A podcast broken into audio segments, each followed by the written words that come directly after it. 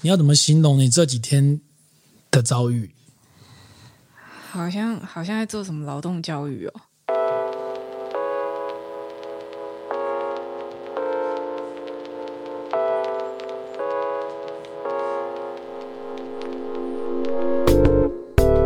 和你一起分享最美好的品饮时光，这里是喝把葡萄酒。哎呦，不是不是劳动教育，是苦力啦，好像在做苦力。对。我要我要讲神志不清的，对，神志不清，而且 我其实觉得很像什么，很像在当兵。我你又没当过兵，你这边跟我，你又没当过兵，你这边跟我，就是好像每天早上每天早上醒来都在做一样的事情啊，哦、然后一直做做到睡觉这样子。当兵不就是这样吗？当兵就这样。我想象中的当兵应该是这个样子。我这样，哎，我这样披这个毯子是不是很像在披什么袈裟？有一点很符合本日的主题。有一点。好啊，如果这是最新一集的喝吧葡萄酒，如果大家有看 YouTube，可以发现我们换场景了。对，我们换地点了。你们不会知道这个场景背后有什么样血泪的故事。你可以分享啊，血泪的故事。今年过年有十天的年假嘛，对不对？对。理论上呢，我们只放了五天，差不多吧。因为另外五天我们全部都在搬家。对。而且那个搬家很恐怖，就是开始就就是每天就做一样的事情。对对。就是打包。然后再到地点，然后卸货，然后放着，然后收拾，然后一直重复，一直重复，一直重复，一直重复，一直重复，一直。然后在两个房子之间不断的折返。我觉得，我觉得如果你是一次在 A 地点，然后把东西全部搬到 D B 地点之后，然后花很长时间在 B 地点收拾，虽然也很累，但是还没有这么累。但我们是到 A 地点。然后搬东西，搬部分东西到 B 地点，然后再回到 A 地点，再搬东西到 B 地点，然后在 B 地点收拾一下，再到 A 地点再搬 反正他就是一直重复这样的循环，就是一边搬一边收，一边搬一边收，在一天之内你可能会折返很多趟，然后收拾很多趟。如果搬家过了，应该知道我们在讲什么，这样很累，超累的，超累的哦。对对对对对，而且我们都搬到半夜两三点这样。对对，有几天晚上都是凌晨大概四五点睡，然后早上张开眼睛起来又是立刻又要搬，超像在逃逃跑的，半夜在打包。对啊、呃，有一点有一点，对对对对，然后又很怕吵到人这样子，所以终于终于现在是整完整完的状态了，这样。嗯、而且我们很厉害，我们花了一个礼拜时间就把它整好了。没有啦，就是放搬搬来这边之后，花一个礼拜把它整好了。那是因为一边搬一边整啊，就是在搬的时候也是在整这样子。哦、对，对，对对对，不能夸奖我一下吗？好，哎、欸，我们很厉害耶，真的花了很很很快的速度就整完了，真的是。对，所以我们现在看到的是新的布景。对，那我们还在还在踹啊。如果有在看 YouTube 的，可能会我们还在踹这个灯光，可能会换几个地方来试试看哪个比较好这样之类的。嗯，对。然后说到这个。嗯搬家整理呢，我就来聊一个我最近看到一个很有趣的东西。什么东西？你有看过这个什么怦然心动的什么整理术吗？令人怦然心动的整理术，有有有，这很有名啊。这个作者，这个作者叫近藤麻里惠，她是一个主妇嘛，对不对？家庭主妇。主妇，然后她当时就出了一本书，好像是啊，她当时好像是在 Netflix 上的真人秀、实境秀。嗯、呃。事实上，他应该是先出书吧？先出书吗？对对对，他那本书已经他已经呃成名已久了，嗯、然后后来才有那个实境秀的部分，就是把他带去不同的家庭，嗯，帮大家整理，就是、就他已经变得一个名师，一个招牌了，然后就开始有一些节目的制作这样子。嗯、OK，然后他最近在受访的时候有有一个新闻，他最近出又出了一本新书，嗯，然后出了一本新书，在大家这个新书叫做。学会整理，就会更喜欢自己。嗯，这本书里面好鸡汤的标题，对对对的标题。对，然后就这个《华盛顿邮报》在采访他的时候，他就提到说，他最近好像生了一个小朋友。嗯，然后他就说，他最近其实有点放弃整理了。嗯，然后就这个舆论一出，大家哗然。嗯，好像有一种解脱的感觉。嗯，就说你终于也知道我们的痛苦那种感觉，你知道吗？对，然后他就说呢。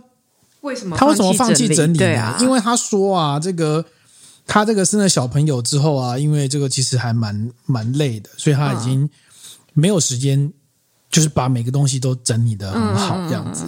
然后他在这个书上呢，就是改了一个说法。嗯，这个说法呢，说呃，这个我有点放弃这个整理的方式，因为他现在意识到呢，最重要的是享受在家陪伴孩子的时光。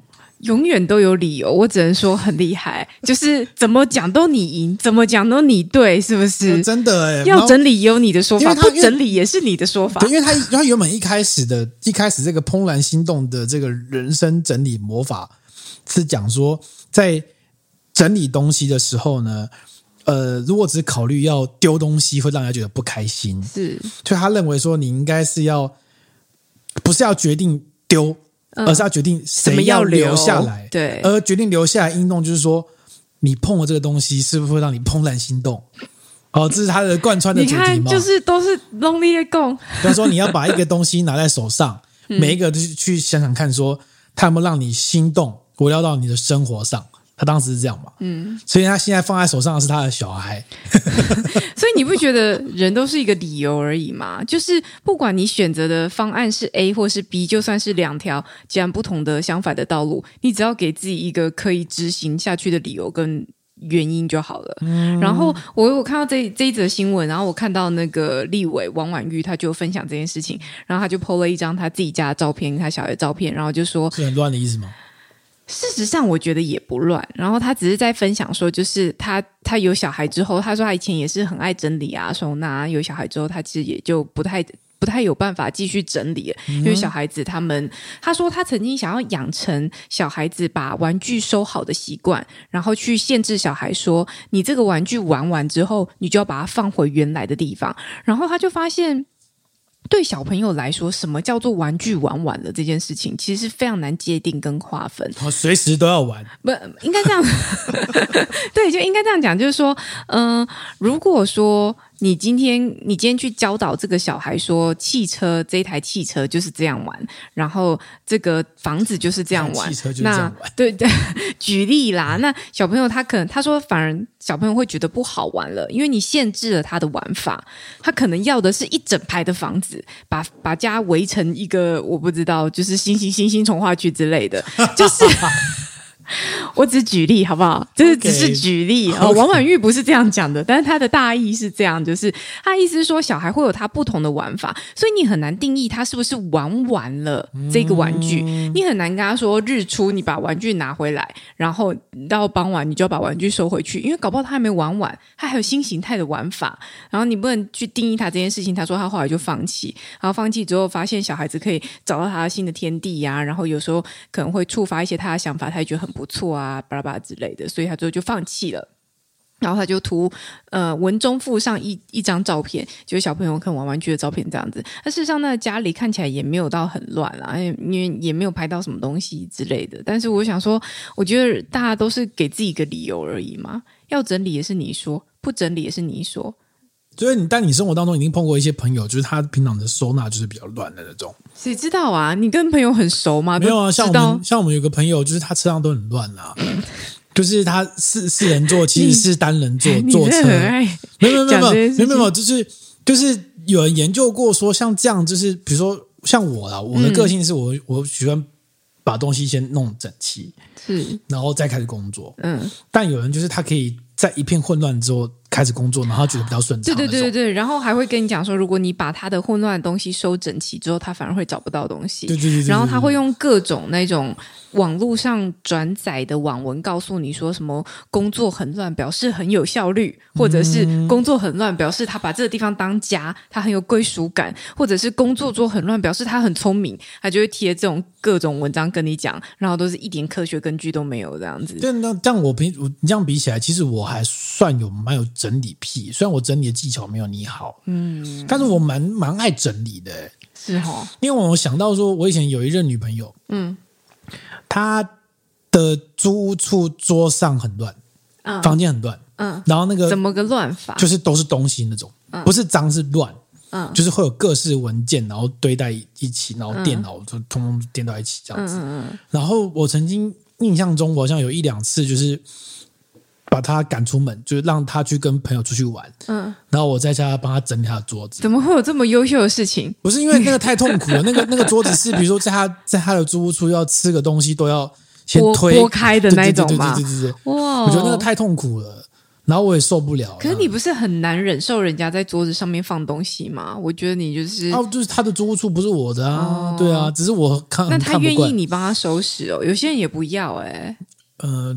我忘记为什么，不然不然就要分手，是不是？以以分手作为要挟，要不要我帮你收？也没有这么夸张，只是我觉得很乱而已啦。哦，就受不了这样子。那你有什么帮人家整理东西的经验吗？就帮你整理吗？我应该不会让你整理我的东西。其实还好像不太会帮你整理耶。对啊，你自己还蛮爱自己收自己的东西的。对啊，但有一些整理方式我不一定会习惯，就是。我这次这次搬家过程当中，发现你对空间感特别敏锐，不愧是俄罗斯方块女王。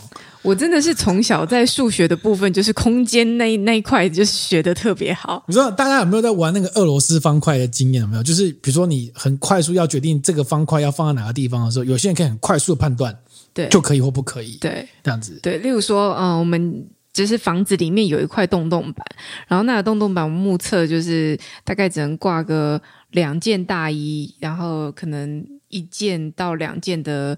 短短外套这样子，然后当时振宇哥一直跟我讲说，你可以把你的大衣都挂上去啊！我大衣可能至少有五五件吧，就大衣加外套或什么，反正就是那个量完全是远远超过大概三五倍以上这样。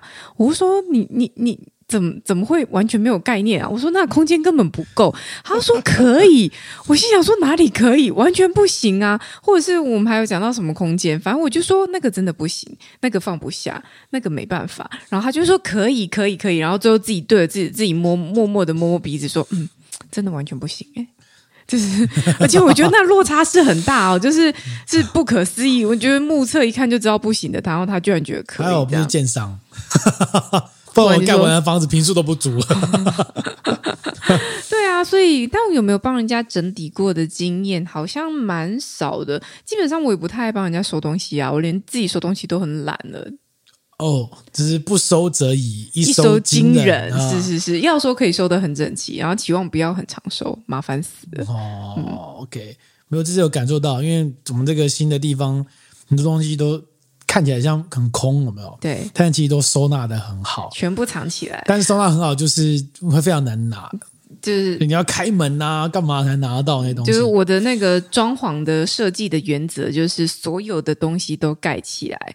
我就我那时候就一直跟振宇哥讲，我就说，就是家里要怎么样看起来整齐干净的，就是所有的东西都藏起来，都看不见，能盖则盖，能藏则藏。我就不要任何的那种，对，都看不见。我就尽量不要设那种什么开放柜啊、开放书桌，呃呃，不是书桌，书柜，因为我们有很多很多的书嘛，一般不是就会放书柜。那你这样子，它是一个半开放式的柜子，方便抽取。我说千万不要，第一个它会生灰尘，第二个看起来很乱。你看外面的那种书柜啊，那种装潢式的，就是成品，就是是呃装饰性很强的书柜，放几本书看起来哇，好像好像。怎样学富五居，然后看起来很饱读诗书的样子？我告诉你，那些书都是挑过的，它色调挑过的，然后它的字字体也挑过，所以它，然后它摆放的样子就是有一点，你知道，松松的，不会弄得太紧，然后在旁边放一个小装饰品，然后让你看起来舒服，或者是它是套书，它才有办法做到那样的效果。嗯、那你一般私私人的藏书，基本上你一定就是有各种类型，就是字体不一样啊，颜色不一样啊，调性不一样啊。啊，整个放起来就是一个乱，就是一个丑，就是这样而已。天啊，我们这一路以来为了颜色统一，真的是付出相当多的心力啊！这个下一次如果有机会，我们可以再做一集跟大家分享，说 颜色统一这件事情有多困难，很累，真的很累。对啊，然后总之到这边就是差不多一个，算是接近一个段落了啦，嗯、对不对？就做的差不多了。对啊，所以好，你过年还有在干嘛？哎，这是我们过年后的第一集嘛？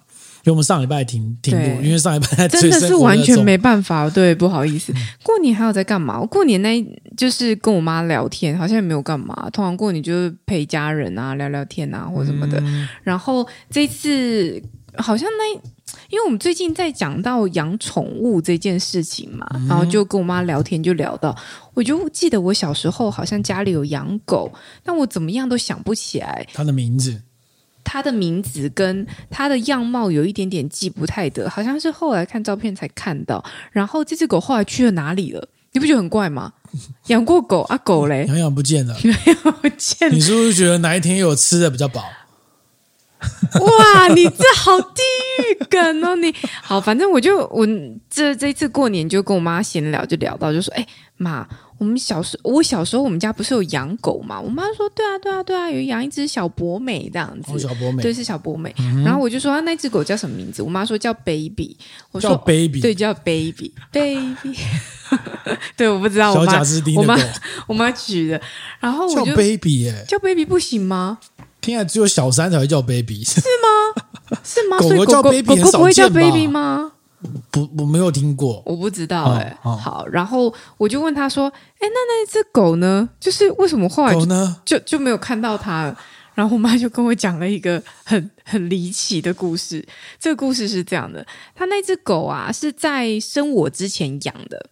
大概养了，对对对对，嗯、大概养了两年之后，我就出生了。嗯、然后我出生之后，然后他开始，因为我是家中的长女，所以我妈新手妈妈，然后开始要照顾女儿，然后又要顾狗，就有点分身乏术这样子。然后当时家里是住一个呃小透天。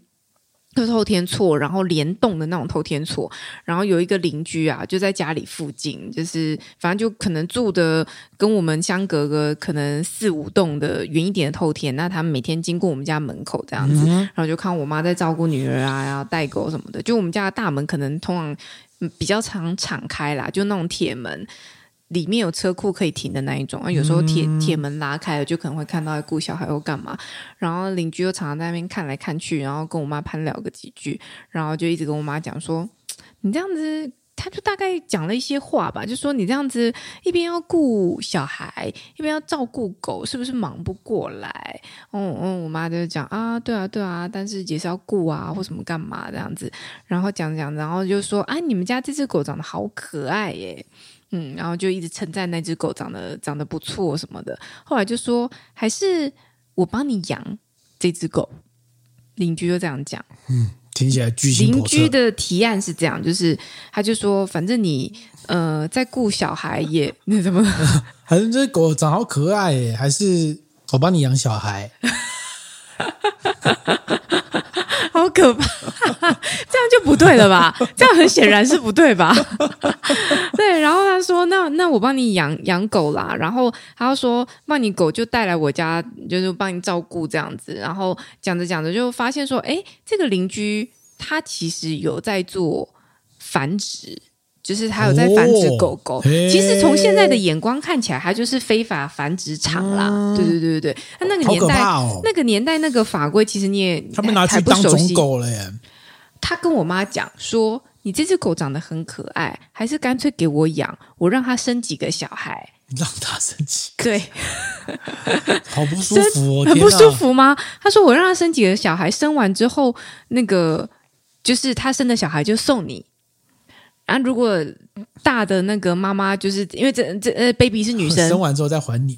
对，他说如果生完之后你你还想要再还你，因为你现在正在照顾你的女儿小 baby 嘛，所以你没有办法同时照顾两个 baby 的概念。我觉得不舒服哎、欸，你觉得不舒服、哦？我觉得不舒服，对。我 哪里不舒服？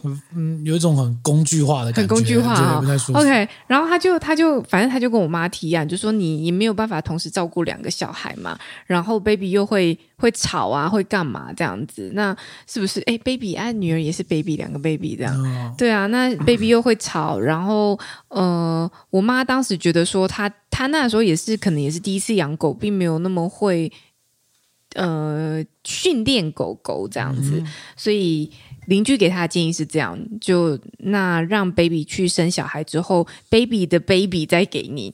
那 baby 的 baby 给你，如果你还要原本的 baby 的话，还是可以还给你，因为他当他生过了之后，通常人家也不太愿意养了这样子。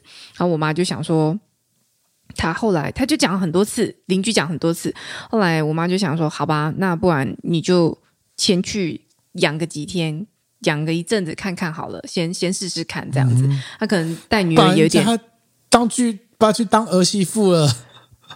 对，他可能带女儿有点分身乏术，因为我妈说那时候我年纪很小，她刚生出来，然后会把那个狗狗抓来，就很像抱玩偶一样，这样抓来抱它，然后又把它放掉或什么的。反正她很担心，她很担心 baby 抓伤我，因为觉得两一个一个小婴儿，一个小狗狗，两个人可能不太两两只动物不太会相处这样子，所以她觉得说那不然反正只是隔壁邻居嘛，那。就先过去，baby 就先过去给他养。嗯、然后我妈说她，她她一开始每天都过去看 baby，、嗯、就是会去跟邻居大家聊几句，看一下 baby 的状况怎样子。然后过几天之后。就变成，就过一阵子之后，就变成几天去看一次，就是可能三五天、哦、三五天去看一次，嗯、很哀伤吗？嗯。然后狗狗也会认主人呢、啊，会会会。他说他每次去看 baby 的时候叫 baby，然后 baby 就会过来这样子，所以他都还是就是 baby 都还是一直认得他。嗯、然后过没多久，某天突然发现邻居搬走了，诶，卷狗潜逃，对，消失了，嗯、然后再也没看到 baby 了，嗯，就走了。所以 baby 就这样消失了。天哪！我我听到这个故事，我大傻眼。我说怎么会有这么荒谬的剧情？我说你被骗狗哎、欸！对啊，被骗狗。然后我妈就说对，然后我妈说，然后我妈讲起来她就有点难过。她说、嗯、我现在还记得 baby 的样子，什么什么之类的。她、嗯、说真没有想到，我 baby 他就这样把我骗走，或什么什么，嗯、也有点气，然后有点无奈这样。而且这毕竟已经是。掐指一算，快四十年前的事事情了，对不对？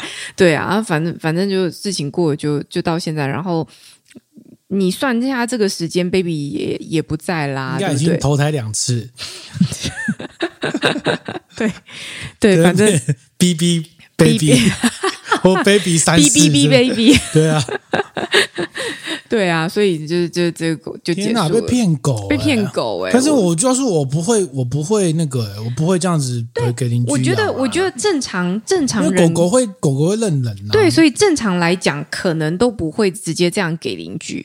所以，我我有问我妈，所以我妈当时的想法应该是不全然说就要直接给他了，只是有一个人。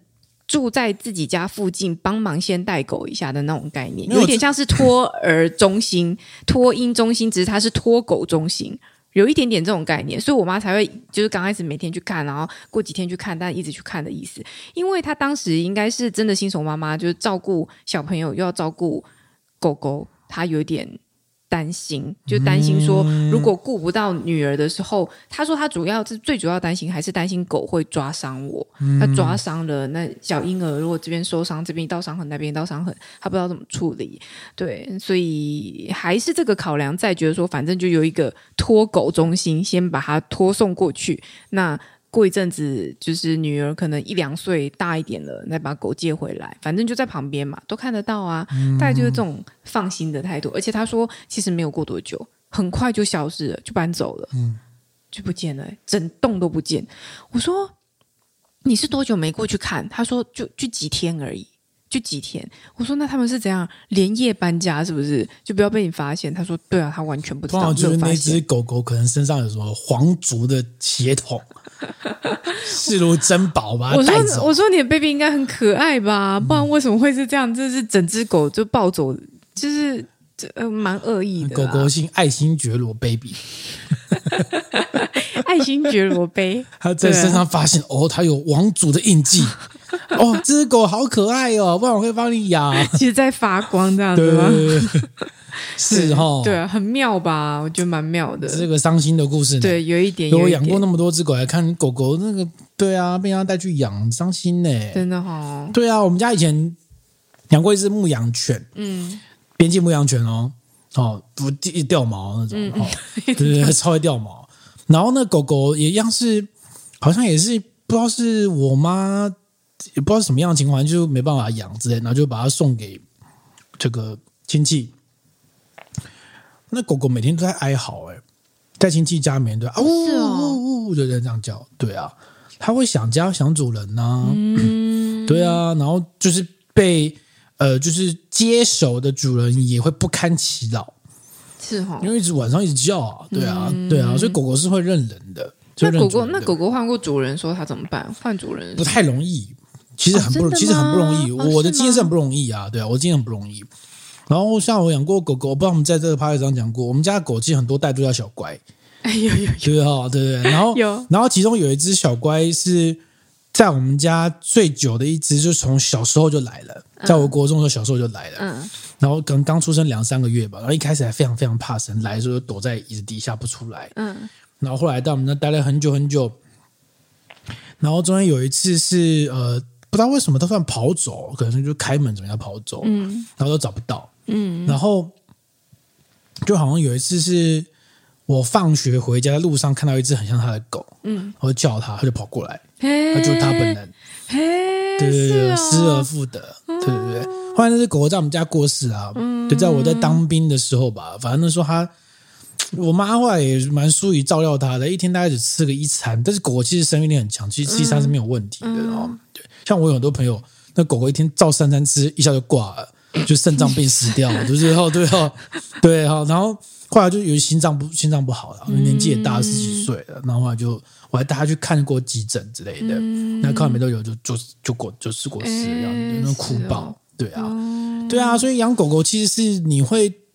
因为狗狗很会认主人，嗯，然后它叫你会有反应，不像那该死的猫，有没有？叫它都没反应的那种，对不对？哈，它讽刺它，是另外什么还要在家里面抓什么猫东啊？专门它出过一毛钱吗？好吧，狗也没有出钱，哦，所以狗所以狗住笼子里啊，对啊，所以狗狗又没有一定住笼子，然后。像狗狗它会认主人呐、啊，然后你可以跟它互动，猫咪其实也会认，它只是不一定要理你。撒会撒娇啊，干嘛的，然后之类的，所以你其实跟它会有很深的情感在里面。嗯、所以我没有办法想象说，因为我没有碰过啊，我没有办法想象说是因为会把它暂时托给邻居的，就像把你自己的小孩放给邻居养的概念很像。嗯，但万一他家邻居爸爸妈妈，你不就疯了吗？嗯，对啊，我也不知道哎、欸。详情，请问我妈。所以后来后来就没有再养了，后来就没有自己再主动养了。然后曾经有人要送送猫给我妈，而且好像送很名贵的波斯猫吧。嗯、我妈也不爱猫啊，所以我妈就是就是说她都不要这样。你妈是狗派，嗯，她不爱猫，然后狗狗她喜欢小的，嗯、她也不喜欢大只狗。小狗派，对小狗，她觉得小狗比较可爱，然后要长得可爱。她说好像也有人要送给她。什么北京北京犬吗？北京犬叫北京犬嘛？反正他跟我说，好像也是有人要送他，就是，但他觉得那只狗不可爱，然后他还显了一下，想说没有我的 baby 可爱之类的。反正就是，反正他就不太一样。他有前男友、前女友阴影，有一点，有一点，就是对。反正后来就，所以我们，所以我有记忆以来，我没有养过宠物啊，对不对？你可以理解，因为他把他我妈把我生下来之后，他就把 baby 送养了。就可以这样讲嘛？如果是对被骗走了这样，哦、对啊，哦、嗯，这里 Okay. 就是离奇的过年听到的故事。嗯、对，我今年过年看了蛮爽的，那个 Netflix 真的蛮爽的。怎么样？以往过以往过年就会带很多这个书，嗯，然后都看很少，嗯，带很多书回去，然后看很少，嗯、都没在看呢。然后就是也不知道看什么，东逛西逛。那今年特别有目的，就是说，哎、嗯，我要把我那种。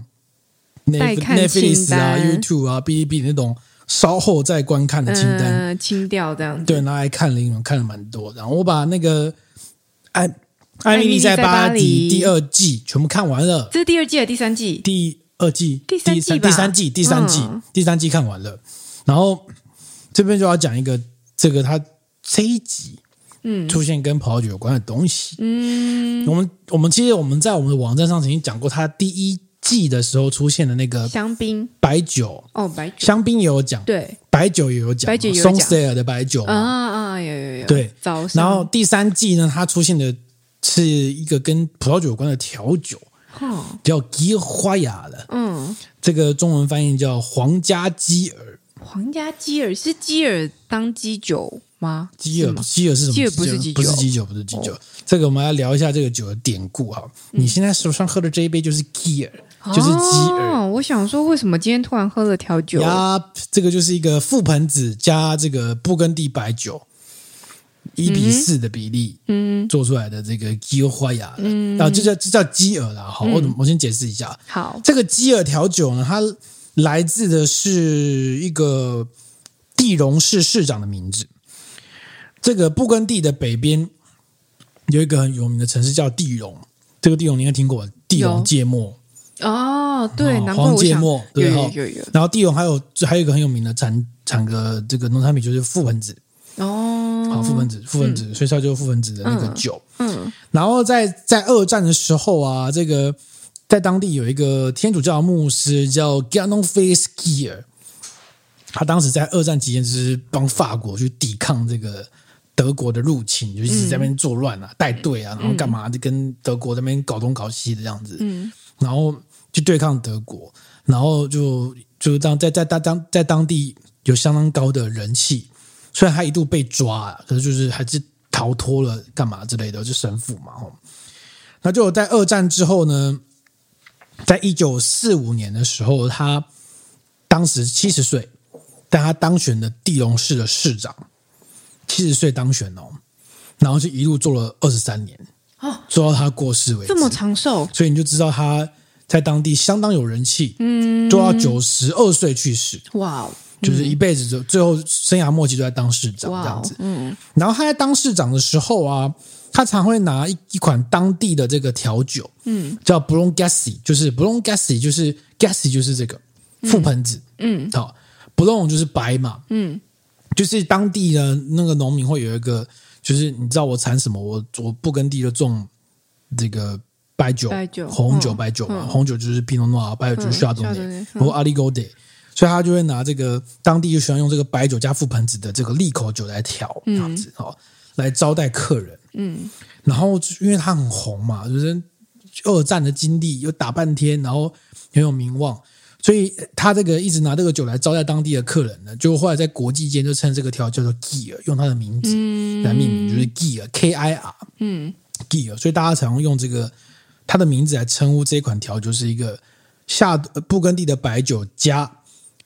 覆盆子的利口酒这样子，那布根地现在看起来是夏多内为主，但其实它当时最 original 的版本是用 Aligode。哦，Aligode 呢，就是呃是一个现在对我们理解来说是有比较冷门的布根地品种。嗯，好，就是一个你知道吗？因为你用夏多内来做，然后。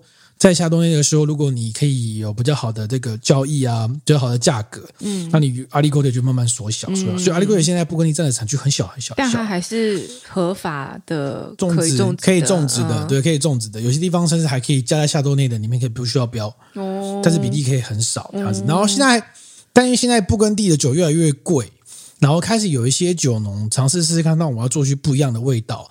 有人会尝试做一些就是。阿里戈德单独装瓶的版本是，哦是有的，对不对？哦？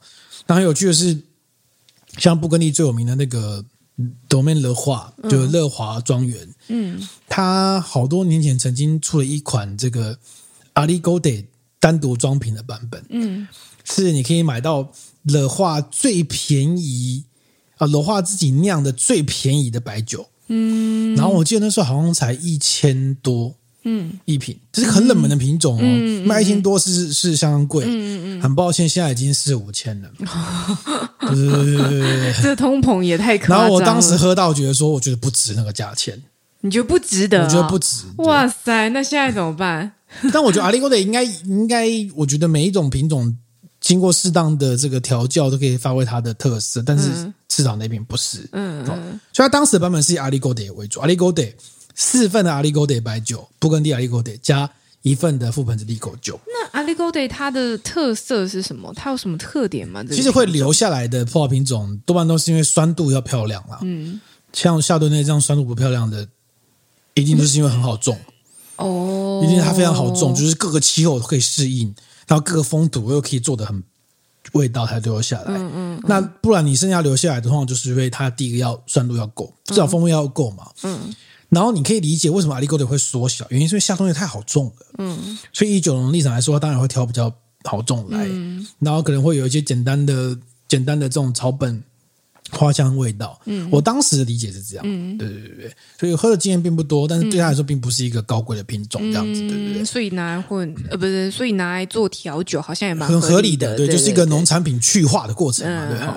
那他当时用这个这个。基喝就是他其实把当地农民喜欢喝的一种调酒方式，把它就是都招待大家来喝，对，被当地特产了，对，然后最后就变成基尔调酒的酒谱。好奇，哼，你继续讲，你继续讲。你奇怪什么？没有，因为我很奇怪，就是为什么我会以为它是一个基酒的名字，是因为因为柯南里面有有有黑暗组织有基尔啊，他就是用这个名字。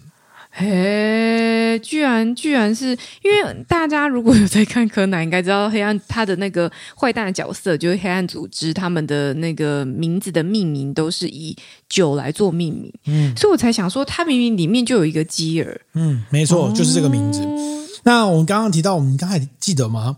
艾米丽这一集讲的是花雅的，花雅就是皇家的意思，嗯、就是英文的 royalty。嗯，为什么就是皇家基尔？他帮他加了什么东西吗？他把白酒换成了香槟。哦，瘦瘦。所以也就是，如果你是加香槟的版本，就叫做皇家基尔。哦，是这样哦，没错。嘿，嗯、那那嗯，差在哪？就是有气泡、啊，有气泡，而且你可以理解，像这样这样的覆盆子地沟酒，它其实好像蛮甜的嘛。对。那其实它一一这样有搭配的原理，其实你是需要一个是一个比较酸的酒。嗯。那其实选择香槟是不错的，因为香槟天分因为它比较冷，嗯，它多半会酸度会比较多，嗯、然后再多一点气泡，让你会那个平衡感会做得更、嗯、更融洽一点，是有其理由的。那在这个在《艾米丽在巴黎》第三季的第四集。有聊到，就是艾米丽在巴黎的街头跟她的同事在那边喝酒，然后同事就点了一批，点了一个 Q 花雅的，然后大家喝，然后同事说啊，这个酒最适合就是在下午茶的时候没事这样喝一瓶，这样蛮喝一杯这样蛮爽的。嗯、所以这这个的确是当地有有名呃有算有名的调酒，应该说法国人都会知道吧？嗯，对对，法国人都会知道这个调酒方式。嗯、那在网络上查到一些酒谱了。如果你要喝到好喝的这个皇家基尔的话，第一个香槟一定要挑不甜的，嗯，好，然后再来就是有比较讲究的，会说酒杯也要冰镇，嗯，这比较讲究了哈，嗯，然后再来就是因为黑醋栗酒，像我们桌上这一瓶黑醋酒本身是蛮甜的，你看喝、嗯、喝起来就知道嘛，对啊，对啊，所以呢，一般来说就是只要加一点点就好了，嗯，当时那个地龙市长这个基尔他的版本是一比四，嗯，就是一份。黑那个黑醋栗，我刚刚讲说覆盆子讲错，是黑醋栗，黑醋栗利口酒加四份的白酒。嗯。那如果你要变成香槟，有人会觉得是一比六，或是一比八，加更多香槟的意思。我觉得好浪费钱哦，所以不要挑太贵的香槟。真的？那这样子卡巴也可以吗？我觉得只要可以，只是大家会笑你而已啊。嗯，就不能叫皇家是不是？你这不是皇家，那这算是什么？你这可能是什么苏兄基尔之类的吧？流落在外的那个吗？梅，你说梅长苏？流落在外的贵族的那种基酒，不够不够皇家，可能就是什么哈利基酒啦，哈利基尔，你这是哈利基，哈利基尔，梅根基尔，你是梅根基尔，真的是鸡爆。哦，OK，你这样喝你喜欢吗？刚刚这样，我觉得偶尔有个调剂还不错。当你如果碰到比较嗯。无聊的夏多内的时候，但我可能不会想要拿香槟把它调成皇家基尔，因为我觉得有点太浪费钱。不是你没有喝过难喝的香槟哦，有些男二香槟你真的会想要这样做哦哦哦，对，好了解。哦、嗯，最后聊一下，我们最近过年还做一件事情，我们在嗯百忙的搬家之中，我们还是排除万难的做了什么？跑到电影院去啊。哦看了《灌篮高手》，看了《The First Slam Dunk》，而且而且《灌篮高手》就好像一月初就上映了，一月中吧？一月中吗？嗯，哦 okay、我们在边搬家的时候一直在问说什么时候去看，什么时候去看？对啊，很努力的打扫，说我要扫完，我就可以去看《灌篮高手》。就我们那时候去看的时候，打扫完了吗？没有嘛？有啦，扫到一个段落了啦，但还没弄完，就还是就是几乎几乎好不好？没有要去看之前那一天。当天因为已经订票了嘛，然后当天要出发前，你还在那边跟我们就说：“哎，早知道就不要去看《灌篮高手》，还没有去看哦，因为还没弄完。”对，就去看，觉得如何？我觉得非常好看，哎，非常好看。哪一边好看？嗯，我觉得，呃，第一个，他真的弄得很像一场篮球比赛，就是流畅度很很很高，很高，不会像看那个电影的电视版一样，就是一个球去。给你来个三秒，嗯，之类，就是打很久不，他就是每个人都在动。嗯，然后另外他找了一个新的切点，很不错，我也不爆雷了。嗯，他把这个呃《灌篮高手》的最后一个球赛呢，找一个新的切点去切入，然后让这个整个比比赛过程变得非常的有趣。你这超级不暴雷的，超不不能讲啊，对。然后再来是漫画中的所有经典场面，他都有带到。嗯，对。然后他也没有刻意强调，就是很快速的带过，让你看过就是哦。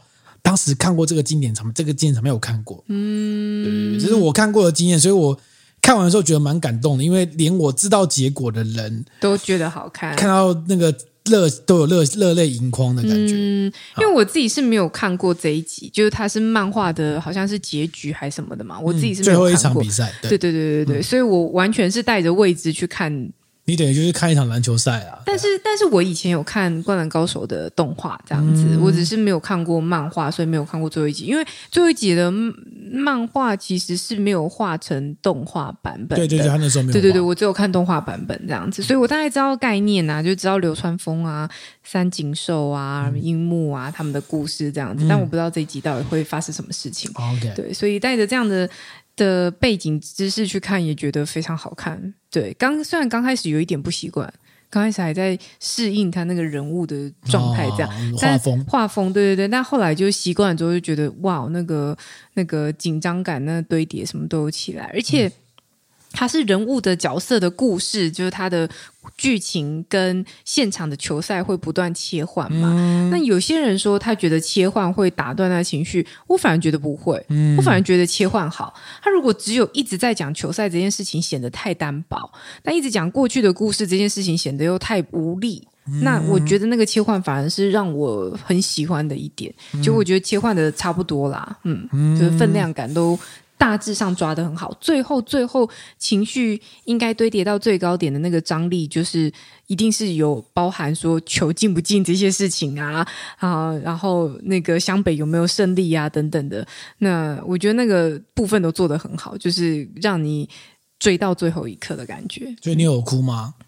我有哎、欸，嗯、但是我有点忘记，应该是那个吧。我觉得很感动的地方就是就是就是，哎，可以讲吗？你可以讲一点点，就是。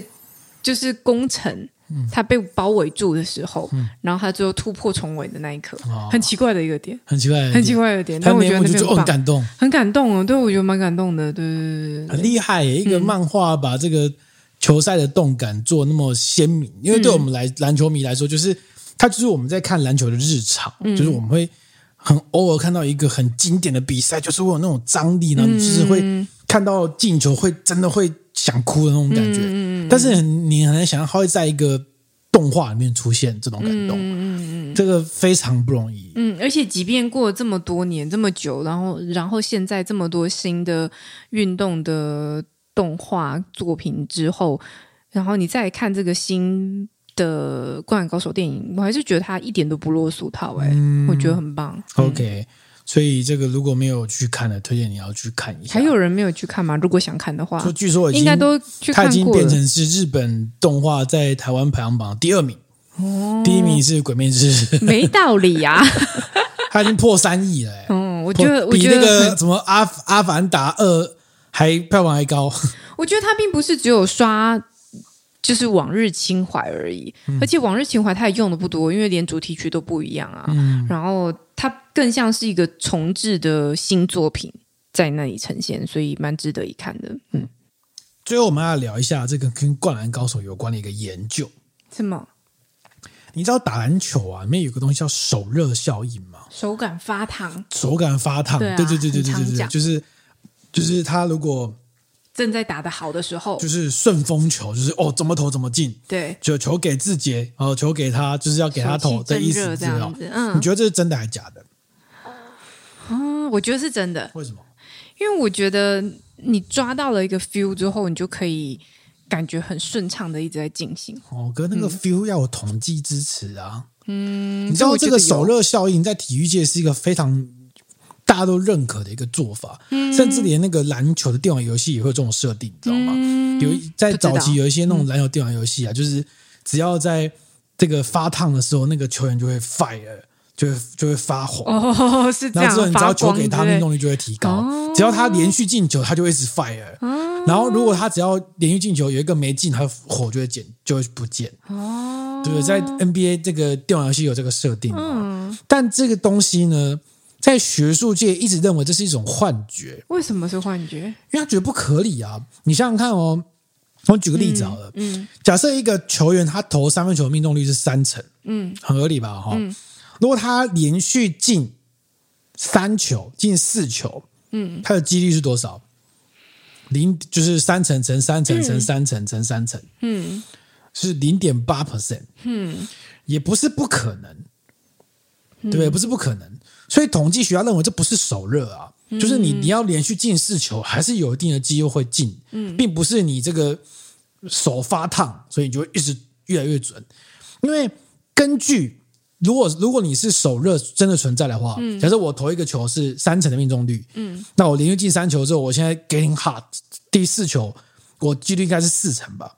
你说因为应该会增加，应该会增加嘛？这样才叫手发烫嘛？对。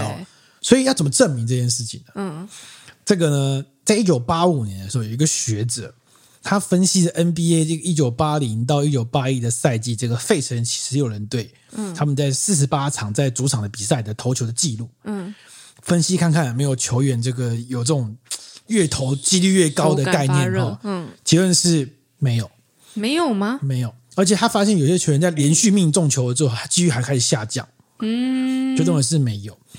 而且呢，这个研究一发表之后，学那个体育界就疯了。他就说：“你们学生们乱讲，我们就是有，嗯、我们就认为是有。嗯”哦，然后甚至后来还有学者去再提出个反证，说你这个首热效应是一种小数定律。嗯，什么叫小数定律？就是样本数太少，嗯，所以极端情况本来就很容易发生。嗯，所以连续进球，只是因为你就投个几次而已嘛。所以呢，你这个。不准，这是不存在，只是因为少数的极端事情，这是不存在的。所以他是用统计学的方式去看，其实它就是一个本来就有可能是出现，但是比较少、比较低的几率会发生的一个。应该这样讲，就是说，应该这样讲说，连续命中这件事情本来就是，呃，本来就是会发生，只是几率很低，比较低，对对，对对。但它并不是因为你真的是手热了，所以你。连续进球的比率一直提高，就是我进第三球、第四球、第五球命中率都提高。嗯，对这件事情，后来在统计学还有个专有名叫“手热谬误”。哦，是啊，就是告诉你说，就样本数太少的时候出现了极端情况，然后你觉得我 getting hard 的时候，其实是一种谬误。比如体育界就王八蛋在讲什么亵渎我们的球员哦之类的，就是学术界跟体育界一直在为这个事情争论。争论很很久这样子，嗯，但他后来到二零一四年的时候，嗯，有一个数学家，他就提出了一个说法，嗯，他说呢，先前这些研究只有证明说这些方法不能证明手热效应存在，但你没有办法证明它不存在，嗯，你就说我做不到，但不代表它不存在。他举个例子，譬如说哈，有个有个数学家这样实验。假设手热效应存在的话，这个选手当他 getting hot 的时候，他的投篮命中率应该会一直提升。譬如说，我平常是三成、三成、三三成，那我现在三成、三成应该四成，应该五成、六成会越来越高嘛？就接下来投球是越来越高才叫手热嘛？对。于是他又做了一个设设定，机器设定，就是我们假设这个机器呢，它有手热效应，第一次三成，第二次四成，然后一直越来越高，越来越高，越来越高。然后结论发现，看有没有办法证明首热效应真的存在？答案是没办法。为什么？因为他还是会投不，他还是会投不进的。那就是完全无法证明。就是这个数学家的实验告诉你说，我就算假设一个人们认为的首热效应存在的方式去做那个实验，你还是没有办法从数据上论证它是存在的效果。因为三成、四成、五成。然后下一个应该变更高的时候，它就不进了，因为它出现的那个原本就不会命中率的那个比率出现，对，他就没办法证明呐。所以这个数学家就告诉我们说，你没有办法证明说首勒，呃，你没有办法证明它不存在，只是因为你的方法没有办法证明，不代表说它不存在。嗯，这是一个很有趣的事情吧？对，好，嗯，那你你那你觉得存在吗？存在，你觉得还是存在？你看是不是听完还是觉得存在？这个人类都共通的记忆。嗯，因为我觉得，我觉得，我觉得那个手感发热这件事情，当然在做这个这个东西，不管你也许是进入你在持续进行一件事情的时候，也许你是进入，不管是进入心流啊，或者是它会有一些状态，的确是让你很沉浸在那个当下，然后获得一些很高程度的回馈的。嗯。不一定是投篮，也许还有很多事情，所以我还是相信这件事啦。OK，、嗯、好，只是即便我刚刚引述那么多哈，好，因为数学家也这样说了嘛。没错，后来还有一个学者就是锲而不舍，嗯，他就再做一次量化分析。嗯，他分析了 NBA 二零一二到二零一三年赛季所有的数据。嗯，用了十五台摄影机去量化每一个球员的投篮。他甚至还考虑到说，当这个球员觉得他 getting hard 的时候，嗯，他会更难、更敢出手。嗯，就是更高难度，他会更会出手，但这时候命中率应该会下降嘛？嗯、他真的把这个都考虑进去了。嗯，然后全部分析一轮之后，他找到一个结论。结论是什么？他觉得有。他觉得有，他觉得有，他觉得手热效应呢，大概会提高一个选手百分之一点二到一点四的命中率，嗯，但是这个情况有很复杂，因为他手热到底是非常热还是微热，这很复杂吧？这很复杂吧？对不对？你也能量化，然后到底是他他的出手的选择时机，到底是怎么样的干扰方式让他这个不命中，所以你很难去。量化统计，他到底是不是一个手热的状况？因为你如果做一个运动，你就知道，就是说，当你有一些今天状况特别好的时候，的确会有一些比较好的展现。然后，尤其是投篮，它是一个技术性的，也许是一个角度或者是一个感受，你刚好抓到了那个窍门的时候，诶，它就会一直一直达到。我觉得那好像听起来蛮合理的啊。而且你知道，getting hard 这个事情，并不是那个人状况好，是那个人在某个 moment 突然状况好。他并不是说，我、嗯哦、今天上场，这个人昨天睡很饱，然后不是，他是可能在比赛某个阶段的时候，他突然开始有一个很神准、无法阻挡的表现，就是我派什么人去守他，他都一直进。嗯嗯。然后你问所有篮球迷，他们都相信这件事情，因为他们亲眼看过各种夸张的情况。对对，就是怎么挡都挡不住那种。嗯。棒球也有，嗯，棒球也有那种，就是，但棒球比较比较比较难的是，像篮球是在某个 moment 出现。嗯。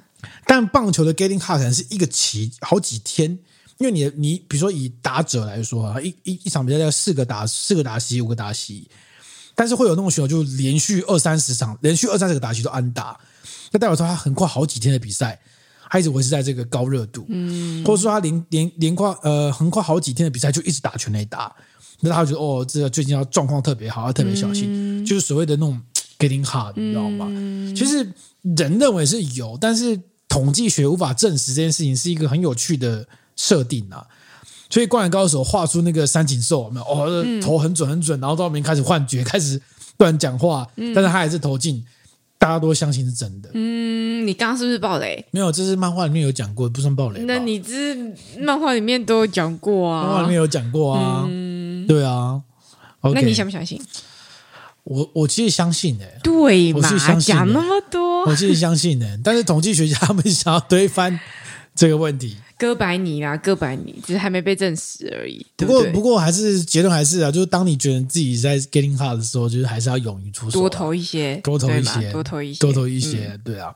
好，那我们今天这集就到这边了。好，你现在收听的是喝饱葡萄酒 Podcast，他是刚把东西整理完很开心的振宇哥，他是我们有全新的这个这个拍摄场景的小妖。我的毯子看起来舒服吧？